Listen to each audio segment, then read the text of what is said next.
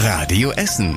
Der Tag in fünf Minuten. Am 5. März mit Julian Schildheuer. Guten Abend. Schön, dass ihr mit dabei seid.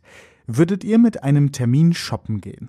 Ich glaube nicht. Das ist nicht so mein Stil. Ich bin nicht so der ganz große Shopper-Typ, der jeden Tag äh, in die Geschäfte gehen muss. Da müsste ich sehr viele Termine, glaube ich, ähm, vereinbaren und gucken, wie ich die hintereinander reihe, damit das Sinn macht. Das haben uns die EssnerInnen auf der Rüttenscheider Straße dazu gesagt. Die kleinen EinzelhändlerInnen bei uns in Essen finden es aber gut, dass einige Kundinnen und Kunden ab Montag mit Termin zum Shoppen gehen können. Auch einige SportlerInnen dürften sich bei uns in Essen über weitere Lockerungen der Corona-Regeln gefreut haben. Die Sportanlagen der Stadt haben ab heute wieder geöffnet. Darunter sind zum Beispiel die Krei Arena oder der Sportpark am Hallo. Die haben zum Teil auch am Wochenende auf. Mehr Details und eine Übersicht, welche Sportanlagen bei uns in der Stadt jetzt geöffnet sind, lest ihr auf radioessen.de. In den neuen Beschlüssen von Bund und Ländern zur Corona-Pandemie wurden auch Corona-Tests zum Thema. Jeder soll sich die Selbsttests kaufen können. Die Apotheken bei uns in Essen gucken skeptisch auf die neuen Corona-Selbsttests. Ab Montag soll es die zwar überall geben, sagt die Bundesregierung, so schnell bekommen wir die aber gar nicht, sagt zum Beispiel die Hansa-Apotheke in Frohnhausen. Auch die Apotheke Westhaus in Überruhe rechnet damit, dass die Tests erst Ende nächster Woche da sind. Die Apotheken bei uns in der Stadt fühlen sich im Stich gelassen. Die Ankündigung käme sehr überraschend. Die Tuchmacher-Apotheke in Kettwig bestellt erstmal nur wenige Corona-Selbsttests. Wir warten noch ab, ob Kunden überhaupt danach fragen, heißt es. So ein Test kostet 8 bis 10 Euro. Schon ab morgen gibt es die Schnelltests auch beim Kreier-Discounter Aldi. Die Stadt Essen hat vor Gericht eine herbe Niederlage erlitten. Die Initiative Krankenhausentscheid Essen hat die Stadt verklagt, weil die nicht überprüfen wollte, wie viel ein städtisches Krankenhaus kosten würde. Damit konnte die Initiative aber kein Bürgerbegehren für ein solches Krankenhaus anstoßen. Dadurch, dass die Stadt die Kostenschätzung über Monate also abgelehnt hat, blockierte sie die Debatte für ein städtisches Krankenhaus. Das darf sie aber nicht, sagt das Verwaltungsgericht Gelsenkirchen. Die Stadt muss die Kosten für ein städtisches Krankenhaus jetzt schätzen.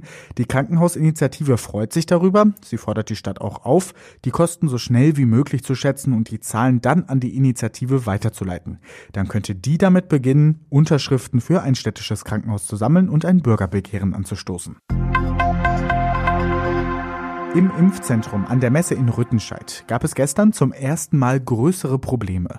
Die Menschen mussten lange warten und deshalb kamen immer mehr Menschen ins Impfzentrum. Es bildete sich ein Stau. Auf Bildern, die Radio Essen vorliegen, ist zu sehen, dass die Stühle nicht mehr für alle Wartenden ausreichten. Der Grund für die Verzögerung, es gab zu wenig Impfspritzen, das Personal musste immer wieder auf Nachschub warten. Der zuständige Impfarzt Stefan Steinmetz entschuldigt sich für die Zustände gestern, das soll nicht wieder passieren. Bei uns geht es im Vergleich zu anderen Städten aber schneller mit den Impfungen voran. Bis Sonntag soll das gesamte medizinische Personal in Essen geimpft sein. Die Ruhrbahn führt ab heute Abend Großraumtaxis auf Abruf ein. Sie sollen die normalen Busse und Bahnen ergänzen. Sie fahren dann von 19 Uhr abends bis 2 Uhr nachts und zwar immer am Wochenende. Um in den elektrisch betriebenen sogenannten Bussi-Fahrzeugen mitzufahren, muss man sich eine Fahrt über die App buchen. Fahrten gehen erst einmal nur in einem Gebiet rund um die Innenstadt, inklusive Frohnhausen, Holsterhausen, Altendorf und Rüttenscheid. In der App muss man dann angeben, von wo nach wo man fahren will. Zwischendurch steigen auch andere Fahrgäste ein oder aus, die ungefähr die gleiche Strecke fahren wollen. Den Link zur Bussi-App gibt's auf radioessen.de. In Frohnhausen ist ein großer Kran angerückt. Mehrere Personen schauten von oben in Kamine und haben die Dächer in Frohnhausen abgesucht.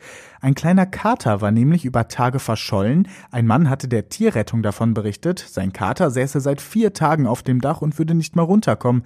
Vom Kran aus suchten die HelferInnen dann mehrere Dächer in Frohnhausen von oben ab. Der Kater blieb verschwunden, bis eine Nachbarin ihn hinter einem Blumenkübel fand.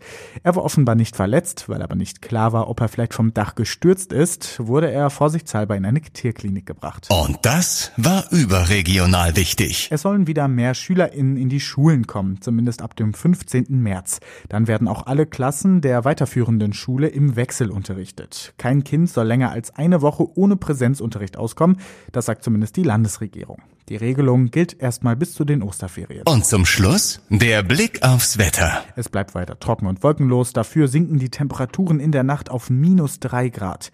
Das Wochenende wird dann begonnen mit ganz viel Sonne und es gibt nur vereinzelt Wolken. Wir bekommen aber höchstens sieben Grad und die Nächte sind immer wieder sehr frostig. Wir wünschen euch aber ein schönes Wochenende. Das war der Tag in fünf Minuten. Diesen und alle weiteren Radio Essen Podcasts findet ihr auf radioessen.de und überall da, wo es Podcasts gibt.